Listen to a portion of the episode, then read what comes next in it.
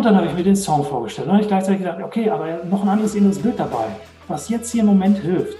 Ja, dann habe ich mir vorgestellt, wie, wie Carlos Santana, es, wir waren in der Wüste. Da war niemand, rechts, links, vor, hinter mir. Ich war alleine. Ich habe mir vorgestellt, wie er mit so einem, äh, mit so einem Karnevalswagen, mit seiner Band neben mir herfährt.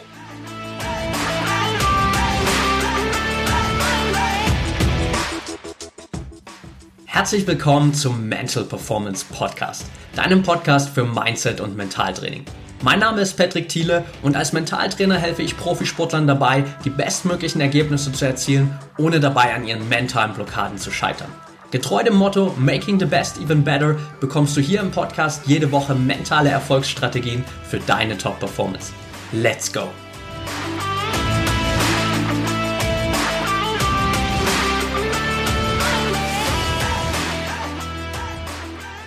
Welcome back hier im Mental Performance Podcast. Heute mit Dr. Michel Ufer. Schön, dass du dabei bist, Michel. Hallo Patrick, ich grüße dich. Danke für die Einladung. Ja, sehr, sehr gern.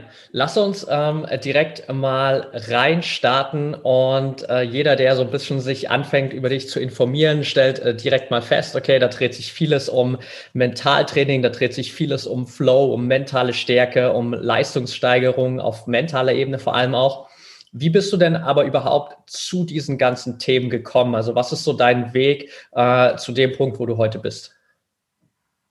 Boah, gute Frage. Ähm, wenn ich so den Bogen ganz, ganz, ganz weit spanne und aushole, dann, äh, ich war früher Fußballer, leistungsorientierter Fußballer und äh, hatte eigentlich den gleichen Kindheitstraum wie so viele andere Pöler. Ich wollte natürlich Profifußballer werden und äh, äh, ich glaube, so schlecht war ich gar nicht. Äh, ähm, und äh, in meiner Zeit habe ich immer auch so in den höchsten Ligen gespielt und äh, dann ist eins passiert. Ähm, so meine ganzen Mannschaftskollegen, die sind alle irgendwie bei den großen Clubs gelandet äh, im Ruhrpott. Also ich komme aus, äh, aus Dortmund, wohne jetzt in Herdecke, ist direkt nebenan. Und äh, ja, die sind dann äh, bei Schalke, Borussia Dortmund, Wattenscheid, Bochum und so gelandet.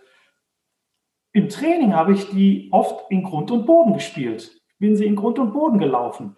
Aber in den Spielen, also dann, wenn es wirklich wichtig war, wenn es drauf ankam, da hat das bei mir nicht so richtig gefunkt. Also da hatte ich immer irgendwie in mir zu kämpfen ja nicht immer, aber äh, oft genug, als dass ich nicht bei einem der großen Clubs gelandet bin. Und ähm, es war insbesondere dann besonders schlimm, äh, wenn, wenn mir jemand gesteckt hat, Trainer oder so, ey, heute muss aber mal richtig gut geben, du wirst beobachtet.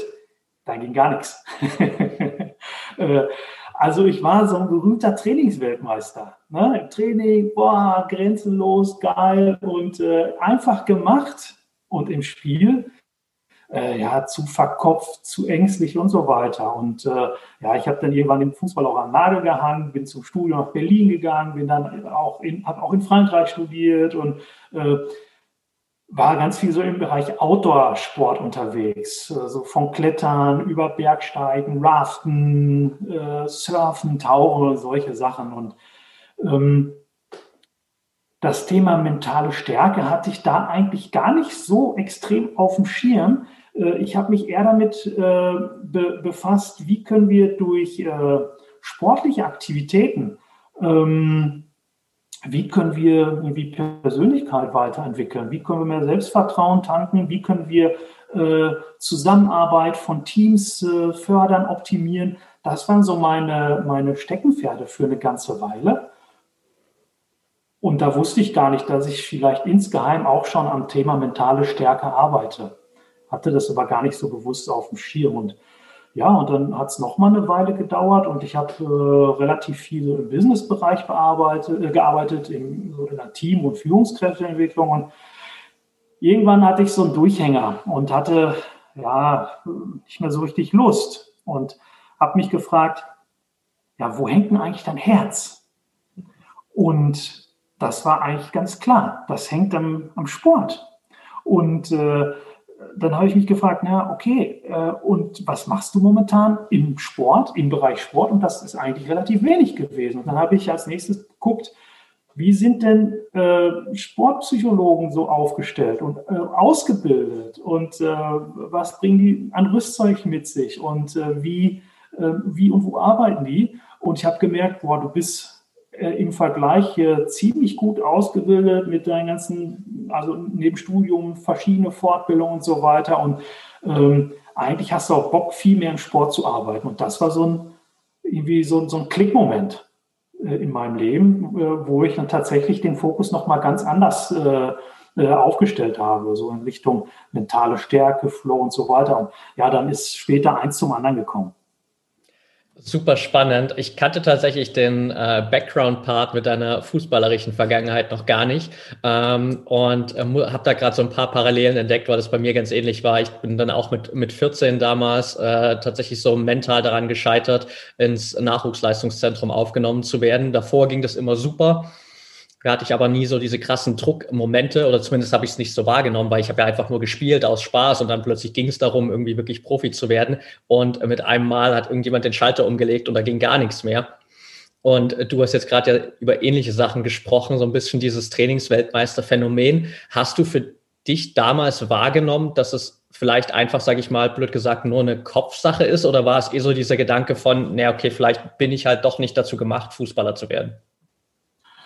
Ähm, natürlich waren also bei mir auch Selbstzweifel dann da. Ich, das war letztendlich ja wahrscheinlich der, der Aufhänger bei uns dann in, in den wichtigen Spielen oft nicht geklappt hat. Ähm, also da, da waren permanent irgendwelche Zweifel und, äh, und Angst und das ist natürlich ein schlechter Begleiter auf dem Weg zu einer persönlichen Spitzenleistung. Und dann kam später aber auch hinzu, als ich gemerkt habe, ja, es gibt noch andere schöne Dinge im Leben. Ich bin dann ausgegangen, habe mich auch irgendwie dem weiblichen äh, Geschlecht äh, vermehrt dann auch zugewandt und äh, da, da, war dann Feiern auch eine, eine wichtige Komponente und äh, ich hatte äh, ehrlich gesagt dann auch keine Lust mehr. Ähm, äh, nur für den Fußball zu leben. Also da, da, da ist anderes einfach äh, dann in den Vordergrund auch gerückt. Aber es war trotzdem schon da und irgendwie hatte ich dann im Kopf, ja, okay, du wirst jetzt kein super Profifußballer abgehakt. Ähm, war ja eigentlich schon eine Weile klar, aber trotzdem so in höheren Ligen spielen müsst ihr drin sein. Und ich habe einige Kollegen gehabt, die, die, mit denen ich auch zur Schule gegangen bin, im Schulsport oder in, in, in bei den Schulmeisterschaften. Ähm, durch den Grund und Boden gepölt. Aber sie waren hinterher in den höheren Ligen unterwegs. Äh, und bei mir ging da gar nichts mehr. Und ich habe irgendwann neulich mal gedacht, das ist gut, wie es ist.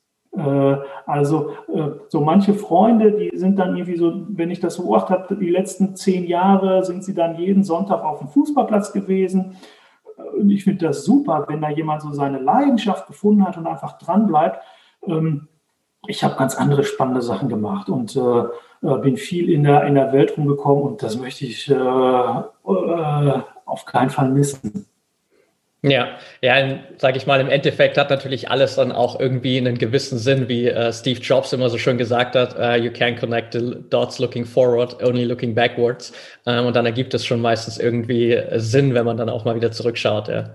Auf jeden Fall, genau. Und jetzt bin ich in einer Situation, wo ich durchaus auch so manchen Fußballer äh, äh, auf profunde Art und Weise helfen kann, so die eigenen Themen anzugehen. Das ist dann äh, das äh, witzige, interessante Verknüpfen der, der Fäden. Ja. Sehr cool. Jetzt hast du ja vor uns gerade schon angesprochen, dass du sozusagen dann einfach für dich auch diesen Schritt gemacht hast, zurück in den Sport zu gehen, dich vermehrt auch wieder damit zu beschäftigen. Und wenn man so ein bisschen recherchiert, was du gemacht hast und wie sich das Ganze entwickelt hat, dann kommt man relativ schnell dazu, dass du immer über dieses eine prägende Rennen in der Atacama-Wüste sprichst, was so dein, dein erster Ultramarathon war. Nimm uns vielleicht mal kurz mit, was das so für dich verändert hat, auch in Hinsicht darauf, wie du so auf Mentaltraining schaust, auf Flow-Erlebnis und das, was wir wirklich vom Kopf her verändern können. Mhm. Vielleicht für diejenigen unter, unter den Zuhörern, die, die nicht so aus dem Sport kommen, kann ja sein, ne? du bist ja da recht breit aufgestellt. Ein kurzer Hinweis, was es überhaupt mit diesem Rennen in der Atacama-Wüste auf sich hat, äh, damit, damit, man ein Bild davon bekommt. Also ähm, beim Atacama Crossing, so ist der Name der Veranstaltung, handelt es sich um einen 250 Kilometer Lauf. Ähm, dieser Lauf findet äh, in Südamerika in der sogenannten Atacama-Wüste statt. Das ist die trockenste Wüste der Welt. Die ist 50 Mal trockener als das berühmt-berüchtigte Tal des Todes, das Death Valley in den USA. Da gibt es einige Orte, da gab es noch nie Niederschlag aufgezeichnet. Ähm, das Rennen dort findet ähm, auf Höhen von zweieinhalb bis dreieinhalbtausend Metern statt. Und zwar in Selbstversorgung. Das heißt, man muss für diese 250 Kilometer, die so auf fünf, sechs Tage aufgesplittet ist, seine komplette Ausrüstung auch dabei haben im Rucksack. Das heißt, während man joggt, äh, hat man immer noch 10, Kilometer, äh, 10 Kilogramm auf dem Balk. Äh, die Wechselklamotten, das Essen für die ganze Zeit. Also irgendwie so gefriergetrocknete Trekkingnahrung, Energieriegel, was man so hat. Erste Hilfe Sachen, Schlafsack, Isomatte, alles, was man eigentlich braucht, um zehn Tage, äh, um sechs Tage da am Tag unterwegs zu sein. Äh, alle zehn Kilometer oder 15 kommt man an so einem Kontrollpunkt vorbei. Da gucken Ärzte, ob man äh, Teilnehmer noch weiterlaufen lassen kann und man bekommt Wasser. Das war's. Und am Ende einer Etappe gibt es Gruppenzelte wo man dann zu 15 schläft oder versucht zu schlafen. Ich persönlich habe einen recht leichten Schlaf und äh, wenn man dann ganz viele Schnarcher neben einen hat, äh, dann, wird's, äh, dann wird das fast zur größeren Grenzerfahrung als das Laufen. Ähm, die längste Tagesetappe bei dem Rennen waren irgendwie 77 Kilometer, glaube ich. Und äh, das mal so als Rahmen. Ähm, ich bin auf dieses Rennen aufmerksam geworden über einen Zeitungsartikel. Und äh, während des Studiums bin ich relativ oft auch in Südamerika, auch in der Atacama-Wüste gewesen und äh, habe da als Reiseleiter gearbeitet, in Semesterferien und kannte also diese Gegend und das ist für mich einer der schönsten Orte der Welt. Absolut faszinierend. Irgendwie furztrocken, trotzdem 7000 Meter hohe schneebedeckte Vulkane und also einfach surrealistisch geil. Und, äh, und dann habe ich diesen Zeitungsartikel gelesen von diesem Rennen zu dem Zeitpunkt hatte ich mit dem Laufen aber gar nichts am Hut. Also ich war früher Fußballer. Alle, die Fußballer sind oder die meisten werden äh, mir beipflichten und sagen, immer dann, wenn es um Konditionstraining geht und Laufen, äh, sind die Gesichter lang, hat keiner Bock drauf, weil man will spielen und nicht rennen.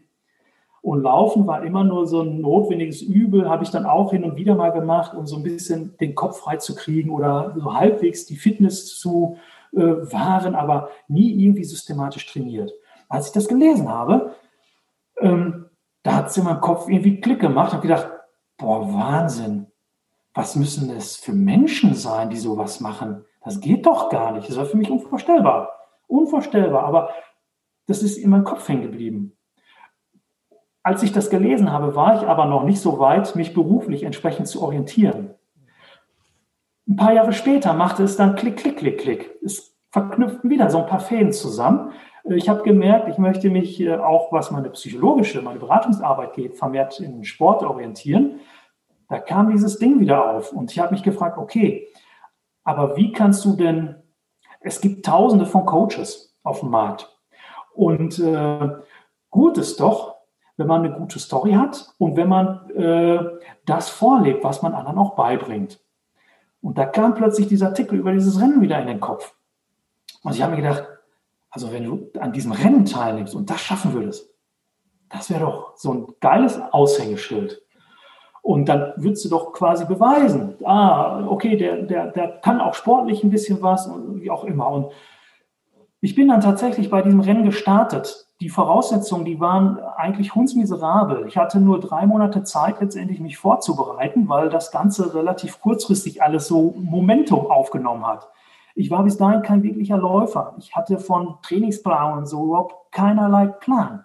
Ähm, und mein ganzes Umfeld hat gesagt, du bist total bescheuert. Das geht nicht. Du bist kein Läufer, du hast keine Erfahrung. Und ich habe gesagt, ich mache es trotzdem. Denn dieses Rennen wird für mich ein, ein Labor sein, ein, ein äh, psychologisches Experiment, eine Feldstudie, äh, wo ich demonstriere, wie man mit mentalen Trainingstechniken und das systematisch Hineinversetzen in einen flowartigen Zustand seine Leistung ganz erheblich steigern kann und äh, herausfordernde Ziele erreichen kann. Ja, und äh, das hat funktioniert. Und äh, du hast dich ja ein bisschen eingelesen. Ähm, also das Ergebnis hat meine kühnsten Erwartungen bei weitem übertroffen. Ich wollte bei diesem Rennen einfach nur ankommen. Das wäre für mich eine totale Sensation gewesen. Irgendwie ankommen.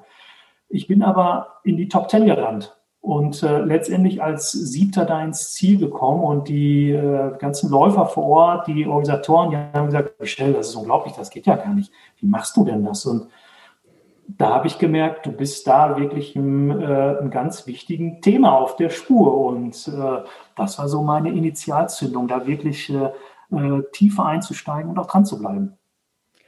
Super inspirierend. Und äh, bevor wir äh, gleich mal vielleicht so ein bisschen einsteigen und schauen, was du dann in dem Rennen wirklich gemacht hast oder was man da generell vielleicht auch für Möglichkeiten hat, ähm, lass uns noch mal so ein bisschen in die Vorbereitung von, von dem Lauf springen, weil du hast ja schon gesagt, so eigentlich hatte ich alles andere als die besten Voraussetzungen, nur dreieinhalb Monate Zeit. Körperlich war ich jetzt nicht irgendwie da super drauf vorbereitet. Was hast du denn auf mentaler Ebene gemacht, um dich da darauf vorzubereiten? Ähm, ja, wahrscheinlich sowas wie ein Klassiker. Ich habe ganz viel mit inneren Bildern gearbeitet. Also ähm, habe mir zum einen, äh, weil ich wusste, das wird mich unglaublich. Ich fange mal ganz banal hemdsärmlich an. In dem Moment, in dem ich die online diese Anmeldung abgeschickt habe, diesen Knopf gedrückt habe, Enter, und dann macht es Sitz, dann war das Ding äh, irgendwo in Hongkong beim Veranstalter, war das eingegangen und ich hatte auf meinem Display so, ja, herzlich willkommen, bla bla bla, äh, Ihre Anmeldung ist eingegangen. Da kullerten erstmal die Augen, äh, die, die Tränen, da kullerten erstmal Tränen und äh, ja, ich bin ins Wohnzimmer gegangen und habe total intuitiv eine Schallplatte aus dem Regal gezogen, noch so richtig Vinyl. Eine alte Schallplatte von Carlos Santana, und da habe ich zwei Lieder gehört und ich dachte, das kann kein Zufall sein. Das eine war Revelations und das andere war Try a Little Harder Now.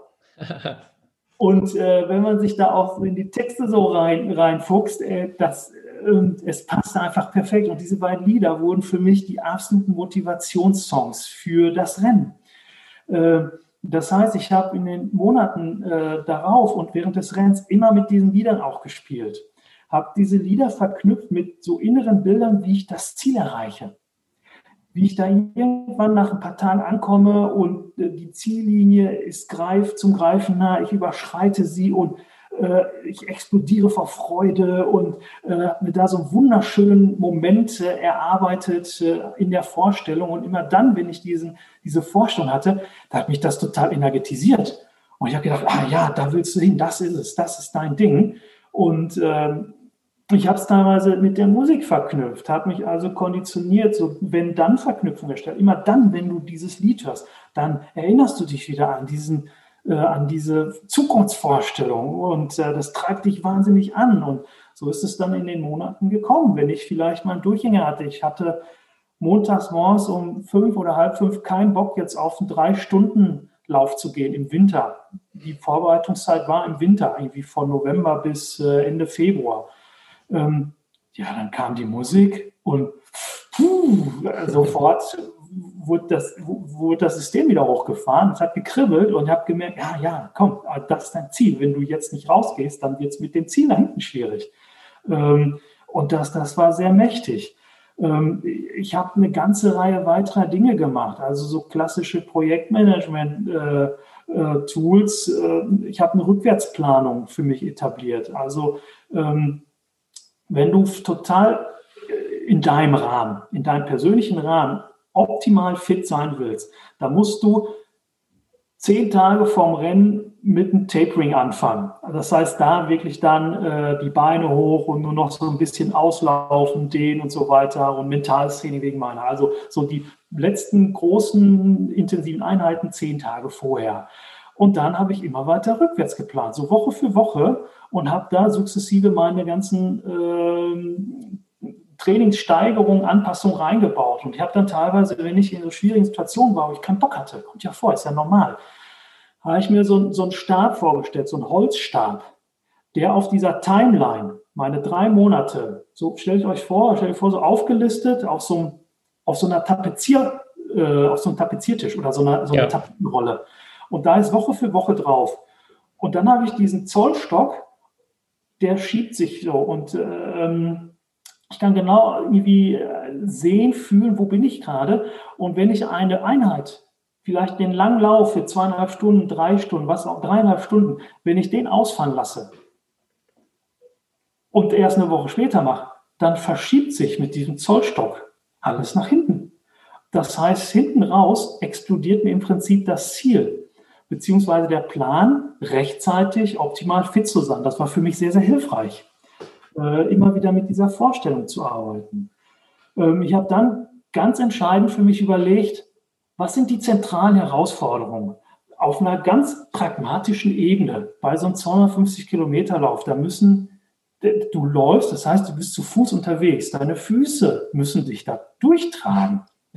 Und äh, jeder, der so im Sommer unterwegs ist, in Schuhen, weiß, oh, wird schnell warm. Wenn man bei 45 Grad läuft in der Wüste und das über Stunden und nicht nur einfach läuft, sondern auch klettert, äh, teilweise so, so Schmelzwasserflüsse durchqueren muss, danach wieder eine Sanddüne äh, durchqueren muss da sammeln sich Steine, Sand ohne Ende in den Schuhen. Äh, das ist Schmiergelpapier-Alarm, stundenlang und erfolgsentscheidend. Äh, und ich habe dann, hab dann recherchiert, dass bei vielen Ultraläufern wirklich Blasen ein Riesenproblem äh, sind. Und manche Leute müssen deswegen ausscheiden. Ne, nach ein, zwei, drei Tagen, wie auch immer, weil die Füße total wund und offen sind. Weil ich mir überlegt, Füße sind erfolgsentscheidend. Wie möchtest du, dass durchstehen. Und ich habe dann äh, auf äh, einer Zielsetzungsebene mit, mit, mit verschiedenen Formen von Zielen gearbeitet. Also nicht nur so ein Ergebnisziel, ich möchte dieses Rennen erfolgreich absolvieren, an einer Ziellinie stehen, sondern mit Prozesszielen. Das heißt, ähm, wie möchte ich etwas schaffen? Was möchte ich erleben? Das ist eine, eine Ebene, die, das merke ich immer wieder, äh, mit Breiten, aber auch Spitzensportlers wird sträflich vernachlässigt. Wobei gerade diese Ebene oft äh, unglaublich starker Aufhänger sind, um mentale Trainingsprozesse sehr individualisiert durchführen zu können. Ähm, ich habe dann für mich entschieden, okay, die Füße, die sollen sich frisch anfühlen. Äh, die sollen, soll locker sein, frisch. Und dann habe ich überlegt, okay, diese Frische an den Füßen, also eben nicht Hitze und so weiter, ähm, welche inneren Bilder passen denn dazu? weil wir wissen, dass innere, innere Vorstellungen auch zu einer körperlichen Reaktion führen. Äh, scannen wahrscheinlich einige Zuhörer, berühmte Zitronenexperiment. Wenn man sich da intensiv hineinversetzt und, äh, und sich das intensiv vorstellt, oder je intensiver, desto stärker die Reaktion. Man stellt sich vor, man hat so eine Zitrone in der Hand, irgendwie frisch geschält, frühreif und riecht dran, fühlt so ein bisschen und dann stellt man sich vor, wenn man so richtig Fett reinbeißt und so das Fleisch der Zitrone so übers, äh, äh, über, über die, ähm, das Zahnfleisch schrappt und so weiter. Da passiert in der Regel sofort etwas. Äh, die Leute machen, I, ah, es verspannen sich die Muskeln, der Speichelfluss wird äh, aktiviert und so weiter. Ähm, das heißt, auch wenn es real keine Zitrone gibt, schafft dieses innere Bild eine körperliche Reaktion sofort umgehen. Und das kann man dann strategisch nutzen. Äh, wenn man weiß, welche körperlichen Reaktionen, welche Empfindungen möchte man denn gerne erleben, hervorrufen, dann suche man sich passende Bilder dazu und versetze sich intensiv da hinein. Und das habe ich gemacht, indem ich dann zum Beispiel vorgestellt habe, wie ich barfuß äh, am Strand entlang laufe. Also barfuß, weil mein Prozessziel war, Füße sollen sich frisch anfühlen. Also habe ich mir vorgestellt, barfuß am Strand entlang, direkt an der Wasserkante. Das Wasser schwappt so über die Füße. Wenn das wieder zurückgeht, dann kommt so eine leichte Brise, verstärkt das Gefühl der Frische an den Füßen und ja, habe mich da immer wieder hineinversetzt und äh, die Füße sind frisch geblieben und ich habe äh, nicht eine Blase in der Woche gehabt. Also das ist so ein kleines Beispiel, äh, wie, man, wie man da unterschiedliche Sachen ganz pfiffig miteinander kombinieren kann. Mega cool. Und ich glaube, dass gerade der letzte Part, glaube ich, für viele, jetzt vor allem auch so irgendwie Ausdauersportler oder generell für jeden Sportler, glaube ich, ein extrem großes Learning sein kann, weil wir natürlich, du hast es auch schon angesprochen, dazu tendieren, zwar darüber nachzudenken, okay, was will ich denn nicht haben? So nach dem Motto, okay, ich weiß, ich bin da jetzt da in der Wüste, da sind 45 Grad, es ist heiß und als Läufer bekomme ich wahrscheinlich Blasen. Und es ist so, ich will auf keinen Fall Blasen haben. Ich darf auf keinen Fall Blasen bekommen. Und dann schaue ich so, okay, was kann ich machen, um keine Blasen zu bekommen? Und dann denke ich aber trotzdem so die ganze Zeit in Richtung dieser Blasen, anstatt, wie du es gemacht hast, dann mal wirklich darüber nachzudenken, okay, was ist denn die positive Komponente davon? Was will ich denn eigentlich wirklich haben? Wie soll sich das Ganze denn anfühlen? Und plötzlich habe ich auch ein ganz anderes Ergebnis und kann halt wirklich da auch so dieses positive innere Bild davon erzeugen. Ganz genau. Ich habe mal während, während des Studiums habe ich viel als Reiseleiter gearbeitet und war in, in, in Nepal raften und äh, Bergwandern, in Südamerika Bergsteigen und Mountainbiken und im Dschungel und so weiter. Und witzigerweise, äh, das passt zu dem, was du gesagt hast, habe ich eins des Öfteren erlebt. Ähm, gerade wenn man so in, in Ländern unterwegs ist mit äh, anderen Hygienestandards. Äh, da sind dann äh, einige Teilnehmer eigentlich ja gut, dass sie aufmerksam sind, aber so überfixiert darauf, ja nicht krank zu werden, dass genau die, die sich permanent einreden und denken, oh, nicht krank werden und hier aufpassen und da, die werden als erst krank. Aber wir permanent den Geist damit beschäftigen. Und äh, das ist ein ganz, äh, ganz, ganz wichtiger Hinweis im Hinblick auf, das hast du gerade auch selbst angedeutet. Wie denken, wie sprechen wir mit uns selber? Äh, wenn ich äh, ein, ein Selbstgespräch, einen Gedanken auf negative Weise formuliere, ich möchte keine Blasen, dann ähm, macht ein Gehirn oder dann, dann, dann, spielt uns unser Gehirn äh, gerade in, in Hochleistungsmomenten, wo wir äh, ja, meistens in einer Trance-Zustand sind, spielt uns da oft einen Streich und fokussiert die Aufmerksamkeit genau dahin, wo wir eigentlich nicht hinwollen, allein um es zu verstehen. Sei nicht so verspannt. Um das rein linguistisch zu verstehen, und weil unser Gehirn immer auch assoziativ und in Bildern mitdenkt, ob wir wollen oder nicht, aktiviert es Vorstellung von Verspannung, Verspanntsein. Das heißt, wir bewegen uns erst einmal dahin, wo wir gar nicht hinwollen. Und das ist natürlich idiotisch, wenn wir darauf bedacht sind, unsere Leistung zu optimieren und äh, mit möglichst wenig Ressourceneinsatz äh, unterwegs zu sein. Ja, Super spannend. Äh, jetzt ist ja die, die Vorbereitung so der, die, die eine Komponente und da hast du jetzt, glaube ich, schon, schon sehr viel genannt. Das andere ist ja dann wirklich sozusagen auch das, was ich da in der Vorbereitung aufgebaut habe, am Ende in so einen Wettkampf zu transferieren. Und gerade bei so einem extrem langen Rennen, wie jetzt bei dir, 250 Kilometer oder auch andere Rennen, die du gemacht hast, ist es natürlich eine verdammt lange Zeit, die du einfach mit dir selbst verbringst. Wie hast du denn für dich mittlerweile, vielleicht auch, du kannst auch gerne da mal beleuchten, wie sich das vielleicht im Laufe der Zeit verändert hat, nachdem du ein paar Rennen gemacht hast, so dein Selbstgespräch da entwickelt? So, wie redest du denn mit dir selbst im Laufe so eines Rennens? Ähm, das kommt so ein bisschen drauf an. Also zum einen äh, ist es schon so, dass ich äh, mir im Vorfeld überlege, welche Strategien können im Hinblick auf ein zukünftiges Rennen interessant sein. Ähm, das ist zum Beispiel beim Atacama-Ding gewesen, die Füße bleiben frisch. Das kann ich auch mit entsprechenden, die inneren Bilder, mit entsprechenden Selbstgesprächen noch äh, verstärken. Füße sind frisch. Also letztendlich, wenn ich mir sowas mantramäßig immer wieder erzähle, vorrede, dann ist das, wirkt das hoch äh, suggestiv, hypnotisch und die Tendenz erhöht, dass wir das dann auch so wahrnehmen, auch wenn nicht da ist, wie bei dieser Zitrone. Ähm, wir tun gut daran, wenn wir für bestimmte, für, äh, bestimmte, wenn wir für unsere Wettkämpfe Routinen, die wir anwenden wollen, im Training schon Raum haben, um eben diese zu üben. Ähm, und da gibt es auch Studien, die zeigen, dass wenn wir bestimmte Set an Strategien oder je öfter wir die im, im Training üben, einsetzen, desto äh, selbstbewusster können wir die auch im Wettkampf anwenden. Also letztendlich geht es darum, Routinen zu schaffen. Äh, wenn ich erst im Wettkampf bin und dann fange ich an, hm, ja, wie mache ich denn das jetzt mit meinem Selbstgespräch? Hm, was könnte denn jetzt für ein inneres Bild nicht schlecht sein? Äh, das ist suboptimal, also gerade wenn man auch nicht viel Zeit hat. ähm, also macht es Sinn, das im Vorfeld zu machen, damit die Dinge wie beim Autofahren, wie auf Autopilot funktionieren, idealerweise. Ich übe es immer wieder. Ich mache auch Feintuning im Vorfeld um zu gucken, vielleicht die Dinge, die ich mir anfangs zurechtgelegt habe. Ich merke im Laufe des Trainings, äh, vielleicht auch Probewettkämpfe, ah, ich weiß nicht, geht noch besser. Hier kann ich noch ein bisschen eine Stellschraube drehen, da kann ich vielleicht noch was machen. Äh, und ich wiederhole es immer wieder, sodass ich dann in der Lage bin, bestimmte Konditionierung, bestimmte Wenn-Dann-Verknüpfung, wenn diese Situation auftritt, dann reagiere ich so und so.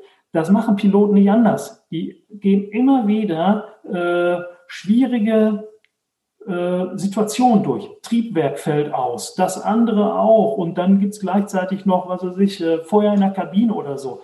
Solche Dinge werden immer mental durchgespielt, immer und immer wieder, äh, damit bestimmte Reaktionsschemata in Fleisch und Blut übergehen. Also es entlastet dann im Wettkampf. Ich muss nicht mehr nachdenken, ich mache einfach. Ich persönlich habe gemerkt, dass es, also gerade bei Langlaufen ist was anderes äh, als bei so einer kurzfristigen Geschichte. Ähm, da ist natürlich einiges entschleunigt. Ähm, und es gibt, es gibt Kollegen, die unterschiedlich agieren. Äh, Beispielsweise äh, wird oft empfohlen, dass wir sogenannte Drehbücher entwickeln. Äh, Drehbücher, wo wir jede Phase eines Wettkampfes aufdröseln und da genau definieren, was wir machen. Mhm. Das kann mitunter sinnvoll sein, gerade auch bei vielleicht relativ kurzfristigen, so Skiabfahrt, zack, und ich mache das und ich mache das und dann vor, zurück, heben. Ähm, bei einem Ultramarathonlauf, wo ich mitunter gar nicht weiß, wie sind zehn Kilometer später die Bedingungen eigentlich?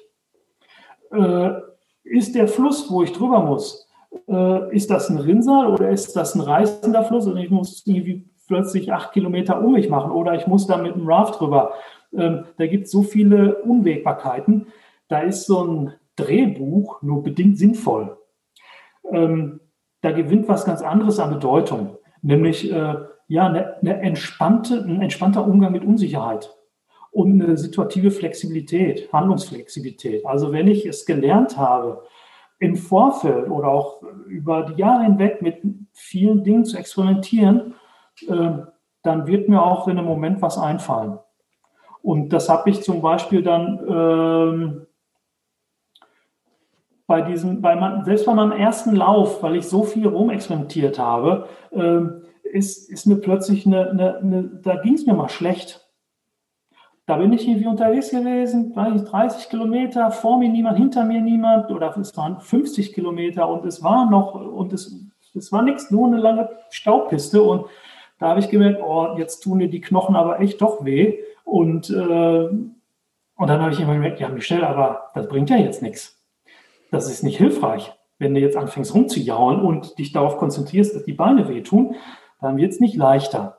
Aber ich dachte, ja, du kannst es besser. Was machst du denn jetzt? Da bin ich tatsächlich in so eine kreative, explorative Phase gekommen. Da ich dachte, okay, äh, dein Song von Carlos Santana, äh, der funktioniert doch. Immer dann, du hast doch aber immer dann, wenn du den hörst, dann bist du wieder gut drauf, energetisiert und nimmst das Ganze auch so ein bisschen locker wie eine Party. Und dann habe ich mir den Song vorgestellt. Und dann habe ich gleichzeitig gedacht, okay, aber noch ein anderes inneres Bild dabei, was jetzt hier im Moment hilft. Ja, dann habe ich mir vorgestellt, wie, wie Carlos Santana, es, wir waren in der Wüste.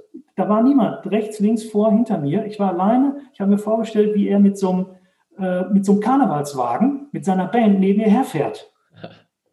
Und gleichzeitig Leute, Kollegen von ihm, vor mir Rollrasen ausrollen. Denn dieser Rollrasen hatte ich vorher als weiteres inneres Bild für Prozessziel, äh, die Füße sind frisch definiert habe mir vorgestellt, wie ich so über, über saftige Almwiesen laufe, barfuß und so. Der, man sieht so den Tau noch und, oh, und jeder Schritt ist so weich und fluffig und, oh, und so frisch und die Füße können atmen. Und so kam dieses Bild mit dem Rollrasen. Also letztendlich ein total abstruses Bild. Karnevalswahl mit Carlos Santana vor mir, Kollegen, die Rollrasen wie im Fußballstadion ausrollen. Und ich laufe da drüber. Und als ich das, dieses Bild kam mit der Musik dabei, ich muss total anfangen zu lachen das hat in dem Moment so gut getan. Äh, ich habe gegrinst, äh, die, dieser ganze Frust und äh, oh, dieses Zähe war raus, war weg. Und es lief wieder besser. Es lief einfach wieder besser. Und das ist total abstrus. Und jemand, der jetzt zuhört, wird sich denken, hat der einer eine Waffe? Der ist ja wohl bekloppt. Was will der Psycho uns denn erzählen? ähm, solche inneren Bilder wirken ungemein äh, stark,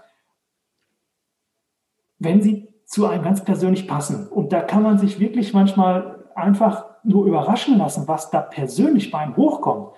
Und ich arbeite viel mit Kunden, sei es jetzt Vorbereitung auf sportliche Wettkämpfe oder Veränderungsprozesse oder äh, das nächste wichtige Management-Meeting, was da für innere Bilder hochkommen, wo die Leute sich da was fragen, ja, wo kommt das denn jetzt her? Aber es passt.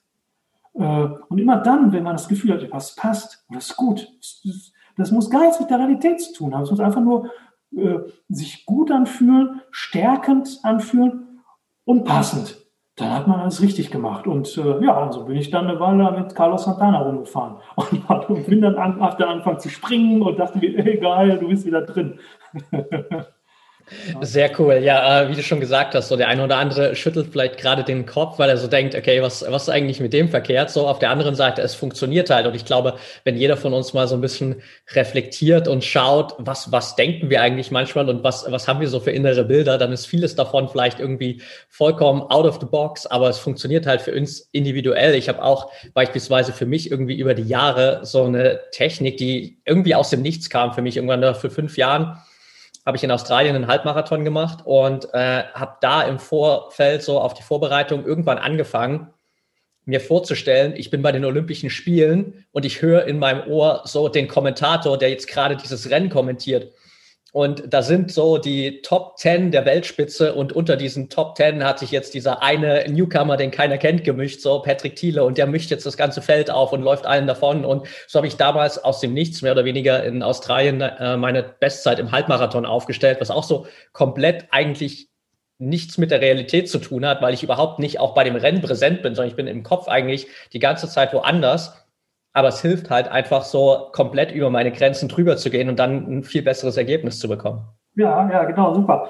Oder ich denke gerade an eine Managerin, die, ähm, die massive Schwierigkeiten hatte mit einigen Kollegen, da ging es so um Mobbing-Geschichten und so weiter und äh, ähm, da kann man teilweise natürlich äh, äh, Konflikte moderieren, das bis zum gewissen Maße. Und ansonsten muss man Probleme auch einfach bei, bei anderen Leuten lassen und schauen, wie kann ich mich selber schützen? Wie kann ich mich in der Situation schützen, beziehungsweise was kann ich machen, dass ich souverän bleibe und damit umgehe und nicht irgendwie äh, total in, in, in Stressmodus verfalle. Und äh, da entstand dann so ein inneres Bild, wie zwei Leute, die da immer am Rummobben waren. Ähm, wie so, äh, ähm, ach, wie nennt man das? Fällt mir gar nicht ein, so, so ähm, Spielzeugpuppen. Marionetten so. Ja, genau, wie so, Marionetten, wie so Marionetten, so ganz komisch schräg da rumbaumeln und äh, das kann man natürlich dann auch, so wie du es gemacht hast, nicht mit einem Kommentator, aber die Stimmen kann man ja modulieren. Man kann sie ganz anders. Plötzlich vom inneren Ohr äh, sind die vielleicht ganz piepsig oder weiß der Kuckuck was oder völlig verzerrt. Und da ergibt sich so ein äh, vielleicht abstruses Bild, was aber eine Situation einfach entschärfen kann. Und man sich denkt, ach komm, ey.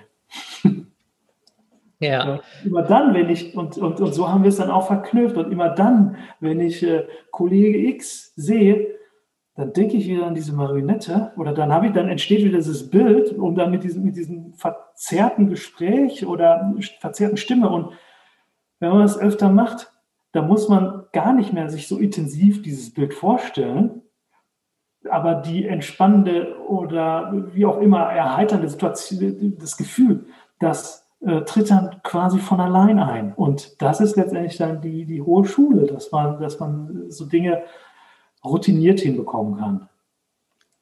Absolut. Jetzt ähm, haben wir ja schon so ein bisschen quasi auch sehr viel darüber gesprochen, wie, wie wirkungsvoll und wie kraftvoll so diese inneren Bilder oder dieses innere Selbstgespräch auch sein kann der eine oder andere, der jetzt hier zuhört, stellt sich vielleicht gerade die Frage und denkt sich so, okay, Michelle, das klingt alles extrem sinnvoll und ich kann es absolut nachvollziehen, aber wie finde ich denn eigentlich für mich meine inneren Bilder beziehungsweise mein Selbstgespräch, das zu mir passt?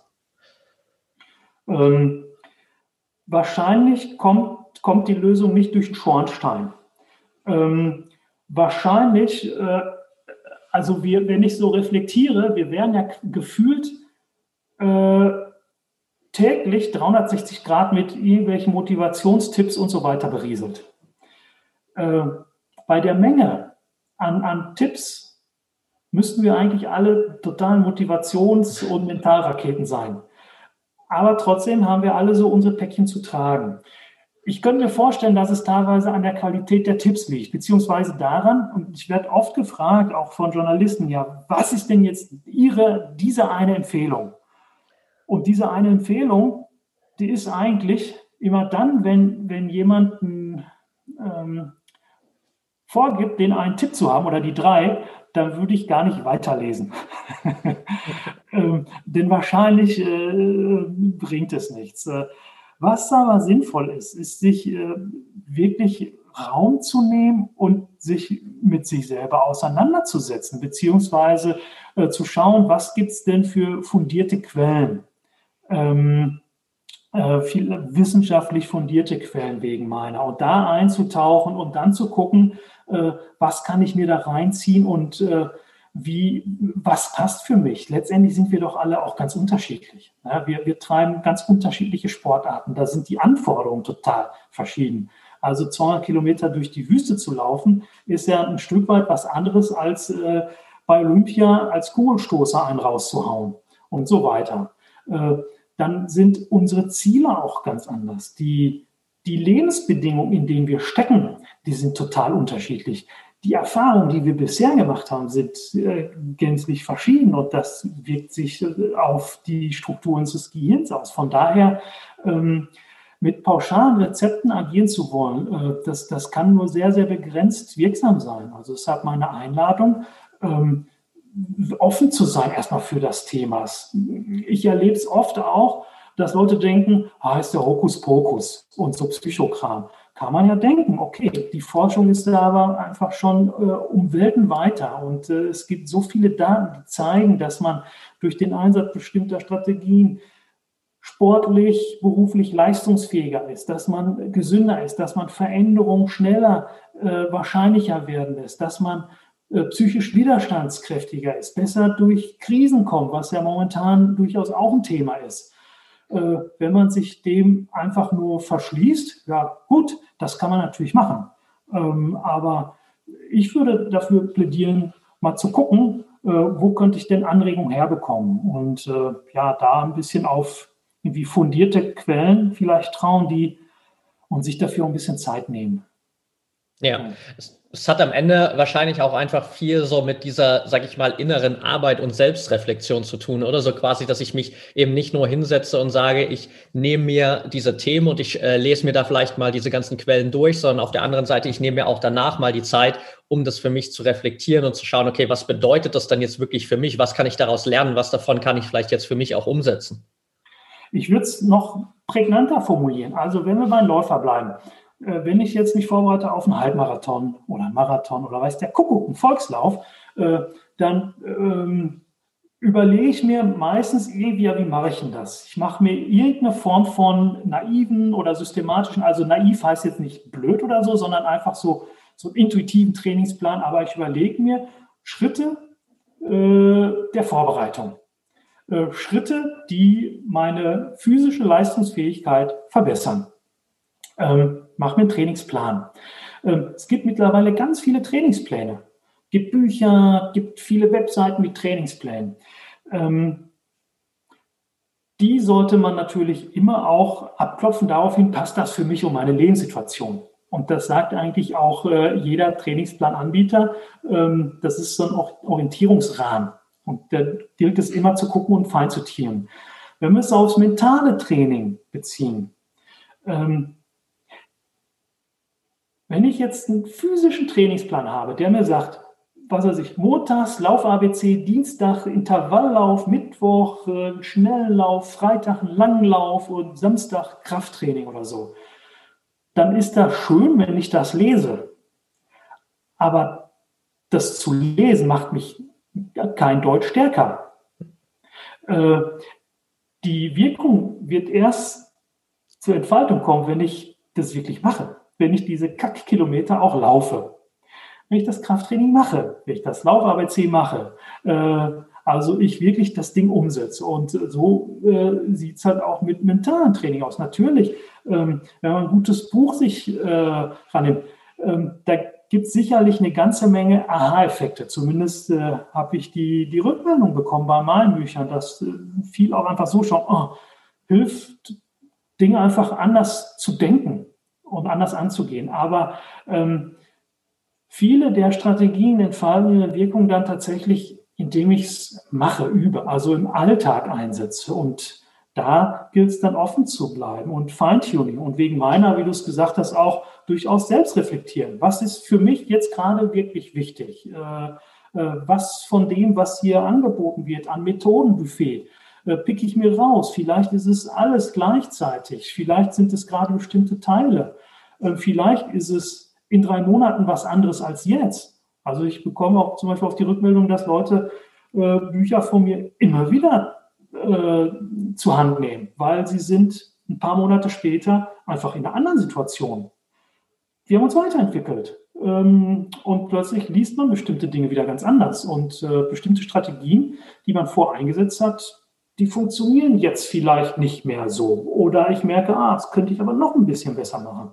Äh, von daher, ähm, offen sein und, und ja, mit sich selber experimentieren und, äh, und anwenden. Das ist es letztendlich. Die Anwendung. Ja. Reflektierte Anwendung. Perfekt, danke dir. Äh, lass uns mal noch ein bisschen über Flow sprechen, weil ähm, natürlich irgendwie ultimativ gefühlt eigentlich nicht nur jeder Sportler, sondern auch wenn ich irgendwie so im Unternehmensumfeld ähm, viel arbeite und so weiter. Jeder von uns sucht ja irgendwie so immer diese Flow-Momente und Bevor wir da vielleicht ein bisschen tiefer einsteigen und schauen, hey, was kann man da überhaupt machen? Was ist denn für dich eigentlich Flow nach all dem, was du mittlerweile so darüber gelernt hast? Ähm, Flow ist einfach ein, ein fokussierter Bewusstseinszustand, beziehungsweise ein, ein Zustand, wo wir hochfokussiert auf eine bestimmte Tätigkeit sind. Und zwar so fokussiert, dass wir ja regelrecht in ihr versinken. Äh, und so versinken, dass wir andere Dinge ausblenden, äh, dass wir die Zeit vielleicht auch anders wahrnehmen. Podcasts, äh, die vielleicht eine Stunde, anderthalb dauern, dauern aber gefühlt nur eine Viertelstunde oder so. Ich lese ein Buch und wupp, plötzlich sind drei Stunden rum und man fragt sich, wo ist die Zeit geblieben? Also ein, ein intensiver Fokus auf einen Tätigkeitsbereich, wo wir, ja, wo wir regelrecht mit der Tätigkeit verschmelzen äh, wo Raum und Zeit vergessen sind, äh, ähm, Ablenkungen ausgeschaltet sind. Es gibt also auch kein negatives Denken, keine Ängste und Sorgen. Äh, wir sind einfach im, im, Hier und Jetzt und die Dinge laufen quasi wie auf Autopilot. Man weiß intuitiv, was zu tun ist und es, es funktioniert einfach. Man hat ein hohes Maß an Kontrolle dabei. Das ist ein sehr angenehmer Zustand. Ja, das auf jeden Fall, definitiv. Und da ist natürlich so immer eigentlich so die, die klassische Frage nach, okay, wie komme ich denn jetzt eigentlich in den Flow? Ähm, und die meisten glauben dann immer vielleicht so ein bisschen, gerade am Anfang, wenn man sich anfängt damit zu beschäftigen, es gibt so diesen einen Schalter, den man umlegen kann und dann bin ich im Flow. Ähm, ich glaube, viele, die vielleicht jetzt hier auch schon ein bisschen länger zuhören, wissen mittlerweile, dass es vor allem auch darum geht, so ein bisschen die Grundlage zu schaffen, also eher die Voraussetzungen für Flow zu erfüllen. Was sind denn deiner Meinung nach so die, die wichtigsten Faktoren, die dazu beitragen, dass ich überhaupt mal so dieses Fundament habe, um dieses Flow-Erlebnis zu, zu schaffen? Naja, aus der Forschung wissen wir, dass irgendwie eine ganz wesentliche Säule eine, eine, optimale Balance von den Anforderungen einer Aufgabe einerseits und den persönlichen Fähigkeiten auf der anderen Seite ist. Sind die Anforderungen zu hoch, dann kommen wir schnell in, in Stress, negativen Stress. Sind die Anforderungen zu niedrig, dann tendieren wir zu Langeweile. Äh, wenn, wir, wenn wir gelangweilt sind, dann ist unser, unser Fokus wandert dann einfach weg. Und dann, dann äh, gibt es eine Einflugschneise für andere Gedanken. Äh, sind die Anforderungen zu hoch, dann, dann können wir in, in Angst, Stress geraten und das Ganze sorgt dann für ja, bewusste Kontrolle und äh, äh, es, es hakt so ein bisschen im System und es ist eben nicht mehr wie auf Autopilot. Also ist das so ein Stück weit eine, eine Gratwanderung, die ich bei welcher Aufgabe auch immer hinbekommen muss, da in so, einem, in so einer optimalen Range zu sein, zwischen Unter- und Überforderung. Hört sich irgendwie banal an, ist aber trotzdem zentraler Pfeiler. Und man könnte sich also fragen, wie kriege ich das im Alltag, im Trainingsalltag, im sonstigen Alltag hin, für mich so eine optimale Balance hinzubekommen? Kann ich bestimmte Aufgaben, die ich zu erledigen habe, die vielleicht nicht sonderlich anspruchsvoll sind oder fordernd, wie kann ich da noch einen extra Kick reinbekommen? Wie kann ich es noch anspruchsvoller für mich gestalten, obwohl ich es vielleicht nicht müsste, aber dadurch wird es flowförderlicher. Umgekehrt, wie kann ich aus einer relativ scharfen Situation das Anspruchsniveau ein bisschen rausnehmen, indem ich bestimmte Dinge vielleicht zeitlich strecke, delegiere, weiß der Kuckuck. Also es kommt natürlich auch stark auf den äh, Fokus an, äh, auf den Kontext, Entschuldigung. Ähm, aber letztendlich äh, ist, ist das so eine zentrale äh, Voraussetzung, wo ein Flow dann nicht immer eintritt. Da spielen andere Dinge noch mit rein, wie zum Beispiel äh, persönliche Merkmale diese unterschiedliche Persönlichkeiten und zum Beispiel Menschen, die ähm, ein hohes Maß an Stimulation brauchen, um sich wohlzufühlen, sogenannte Sensation Seeker. Da scheint äh, diese Balance sich so ein Stück weit zu verschieben. Ähm, und Flow scheint eher einzutreten, wenn die Anforderung einer Situation, also die Schwierigkeit einer Aufgabe, ein bisschen höher ist als die, äh, als die Fähigkeiten. Dann gibt es Leute, die vielleicht äh, ähm, eher leistungsängstlich sind und äh, bei denen ist womöglich äh, die Anforderung äh, eher etwas niedriger äh, zu halten, um in Flow zu kommen. Also da könnte man im Detail dann wirklich gucken, wie kriegt man es für, für jede Person sehr detailliert hin. Wäre dann interessant für Führungskräfte oder Trainer, zusammen mit Mitarbeitern zu schauen oder mit, mit, mit den Sportlern, naja, was wird denn wirklich passen. Und dann gibt es eine ganze Reihe an, äh, an weiterer Faktoren. Es hat sich gezeigt, dass sind wir wieder bei mentalen Trainingstechniken, äh, helfen in Flow-Zustand zu kommen. Ist ja eigentlich äh, fast banal. Also wenn ich es schaffe, mich selber in einen positiven Zustand zu versetzen, auch wenn es schwierig ist, wenn ich Gefühle kontrollieren kann, wenn ich es schaffe, mein, äh, wenn, wenn ich schaffe, mich so zu konzentrieren, dass negative Dinge ausgeblendet werden oder wenn sie mal aufpoppen, ich sie sofort stoppen und mich wieder äh, auf das Wesentliche fokussieren kann, äh, dann ist die Wahrscheinlichkeit relativ hoch, dass ich in einen Flow-Zustand komme. Und ähm, das kann man trainieren, das kann man üben. Hinzu kommen aber auch so banale Dinge wie ähm, ausreichend Schlaf zum Beispiel.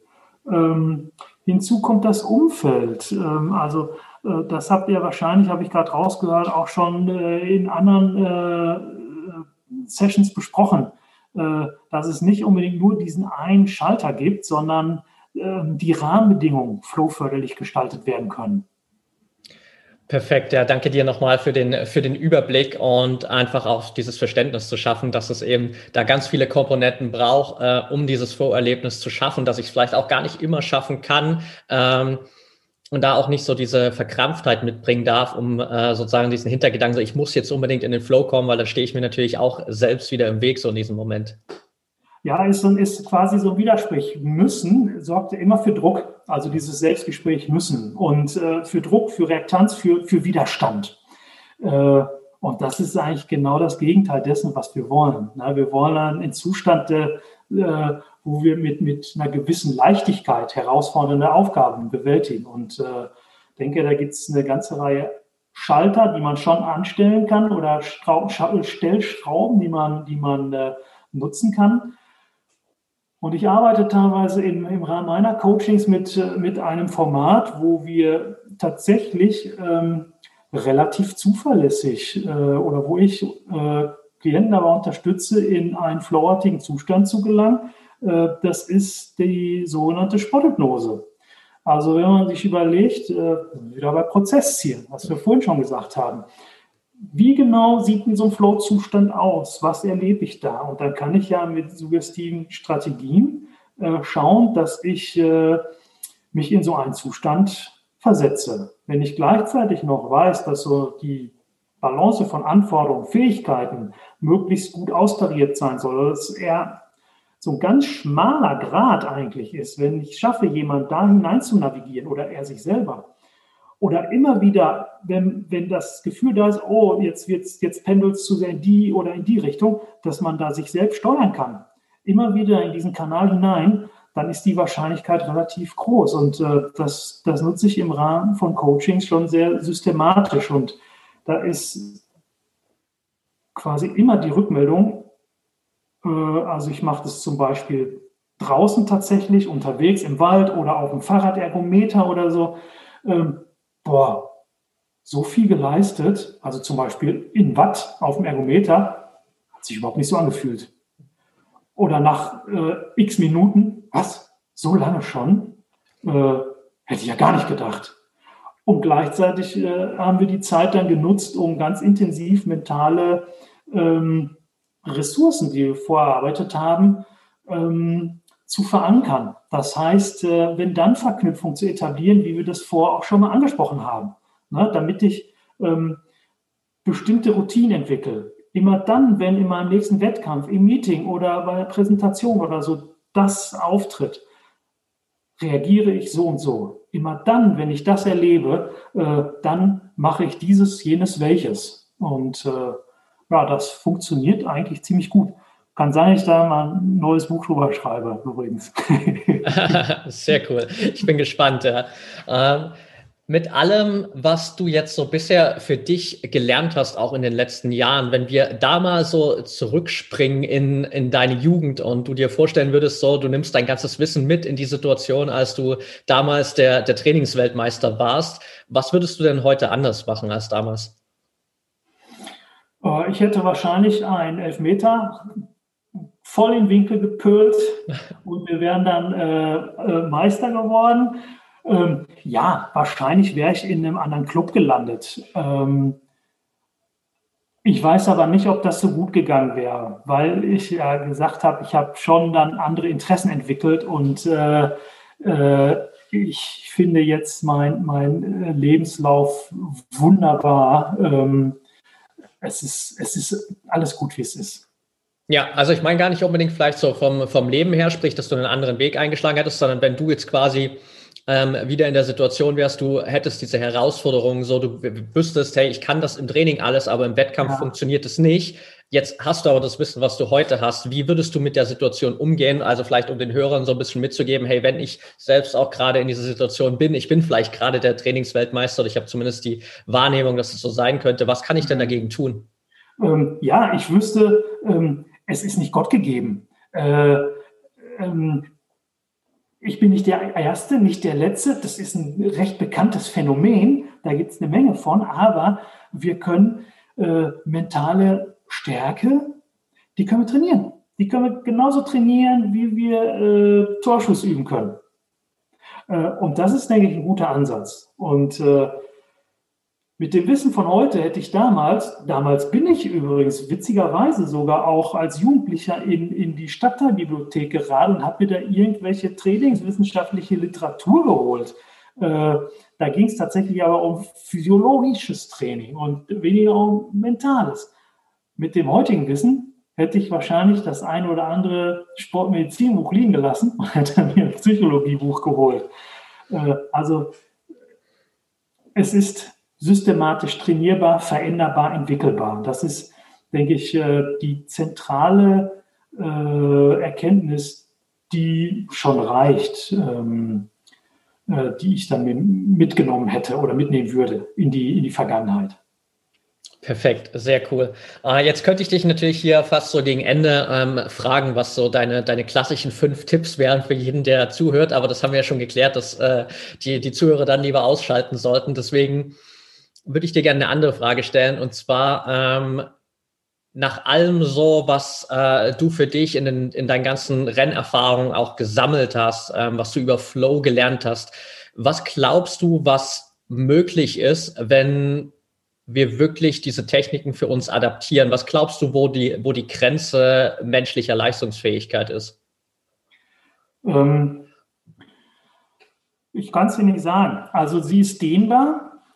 In jedem Fall. Und äh, ich erlebe immer wieder an mir selbst und bei anderen, dass äh, wir oft meinen, an einer, einer Grenze zu sein, aber noch nicht wirklich da sind. Und da können mentale Strategien tatsächlich helfen, diese Grenzen zu erweitern oder auch mal über sie hinauszugehen. Ähm, ich bin aber kein Verfechter von, wie Grenzen einreißen und so weiter, denn ähm, so bei allem Hype und bei aller Leistungsoptimierung, was ja immer auch Grenzerfahrung heißt und äh, über bestimmte Grenzen oder an Grenzen gehen, äh, sehen wir auch ähm, ja, die Schattenseiten, denke ich, ziemlich deutlich. Äh, Im Laufsport zum Beispiel gibt es äh, erstaunlich viele Verletzungen. Äh, jedes Jahr unzähl, äh, unglaublich viele Läufer äh, landen beim Arzt, äh, obwohl Laufen jetzt kein Kontaktsport ist, kein, kein Risikosport oder so. Und da könnte man sich ja schon fragen, wie kommt das? gleichzeitig sehen wir, dass im beruflichen Kontext äh, psychische Gesundheit echt ein Thema ist, äh, Burnout ein Thema ist. Und äh, da habe ich mal äh, das, das Wort, äh, das Konzept in, äh, ins Spiel gebracht, Grenzkompetenz. Also ich glaube, es geht nicht unbedingt immer nur über seine Grenzen zu gehen, sondern ein intelligenter Umgang mit seinen Grenzen macht in meinen Augen Sinn. Ähm, Natürlich, auf der einen Seite, ich habe auch noch eine ganze Menge spannender Projekte vor, wo ich jetzt noch nicht weiß, wie soll ich das schaffen. Ähm, das werden absolute Grenzerfahrungen für mich sein, auch in völlig anderen Bereichen. Ähm, gleichzeitig macht es aber auch wirklich Sinn zu gucken, äh, wo und wann ist einem bestimmten Moment auch einfach mal Schluss. Äh, wann ist die Situation äh, oder wann gebührt es eigentlich, zu sagen, hier respektiere ich meine Grenzen, bis hierhin und nicht weiter. Ähm, ich denke, das ist eine, eine, Fähigkeit, die wir durchaus auch kultivieren. Und das ist mindestens, hat mindestens genauso viel mit mentaler Stärke zu tun, wie immer nur äh, auf Vollgas äh, durch die Gegend zu pesen, denke ich. Ja, sehr coole Message, glaube ich, hier zum Abschluss, dass es eben nicht nur äh, immer um die Grenzerfahrung geht, um die Grenzverschiebung, sondern auch äh, ja einfach um eine gewisse Nachhaltigkeit, so um zu schauen, was, was ist wirklich so das, was für uns auch sinnvoll ist. Ähm, sehr coole Message.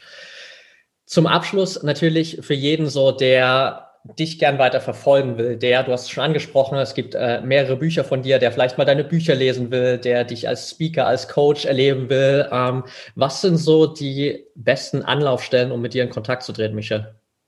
Äh, Webseite klappt ganz gut, denke ich. Äh, michelufer.com. Äh, ja, und ich äh, poste hin und wieder mal auf äh, Facebook, LinkedIn, Insta irgendwie was, äh, nicht sonderlich systematisch bisher, aber äh, wer ansonsten äh, mit mir in Kontakt äh, kommen möchte, am besten über, denke ich, Telefon, völlig oldschool oder natürlich die Internetseite. Ich glaube, es gibt noch ein paar Videos auf Vimeo äh, über meine Projekte, wer da mal reinäugeln möchte. Ja.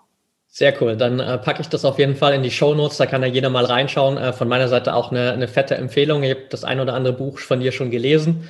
Und ähm, ich bedanke dir auf jeden Fall für deine Zeit. Ähm, danke auch für deinen Input und danke vor allem auch so für deine Arbeit in diesem äh, ganzen Bereich. Wir sind da ja in einer ähnlichen Richtung unterwegs, du nur äh, schon äh, 1000 Kilometer weiter als ich so ungefähr. Ähm, aber einfach äh, danke dir, so dass du einfach da auch als, als Vorreiter so ein bisschen vorangehst und da einfach in den letzten Jahren unglaublich viel Arbeit geleistet hast, um dieses Thema mentale Stärke, Flow, Mentaltraining noch mehr in die breite Öffentlichkeit zu bringen.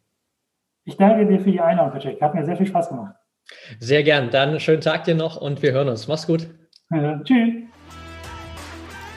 Alright, Leute, that's it for today. Etwas länger hier heute das Interview, aber manchmal gibt es so Tage, da habe ich einfach Bock, noch tiefer und noch tiefer in diese Themen reinzugehen. Und wenn man dann einmal so einen Experten wie Michelle hier am Mikro hat, dann macht es natürlich umso mehr Spaß. Also checkt auf jeden Fall auch mal die Kanäle von Michelle aus, checkt die Website aus, checkt seine Bücher aus, kann ich auch nur von ganzem Herzen empfehlen. Und es gibt noch eine Sache, die ich auf jeden Fall auch empfehlen kann. Und zwar, das ist ein Wettkampf, den Michelle ins Leben gerufen hat. Das habe ich im Laufe des Interviews irgendwie ein bisschen vergessen zu erwähnen für den ich mich auch angemeldet habe. Und das ist das Trail Dorado, findet, glaube ich, Anfang Oktober 2021 statt. Das ist ein 24-Stunden Trailer Run, wo es einfach darum geht oder du die Option hast, innerhalb von 24 Stunden so viel zu laufen, wie du halt willst und wie du schaffen kannst. Es ist ein super cooles Event. Schaut gerne mal auf die Website rein. Ich verlinke das auch in den Show Notes. Da bekommt man ein bisschen Überblick, dass es da wirklich um einfach nur Spaß am Sport geht. Also ich bin super excited auf diesen Run da im Oktober und äh, werde für mich auf jeden Fall mal versuchen, da die 100 Kilometer Marke innerhalb von 24 Stunden zu knacken zum ersten Mal. Und vielleicht sehe ich ja den einen oder anderen von euch da auch am Start. In dem Sinne, habt noch einen schönen Tag, habt einen erfolgreichen Tag und denkt immer daran, Mindset is everything.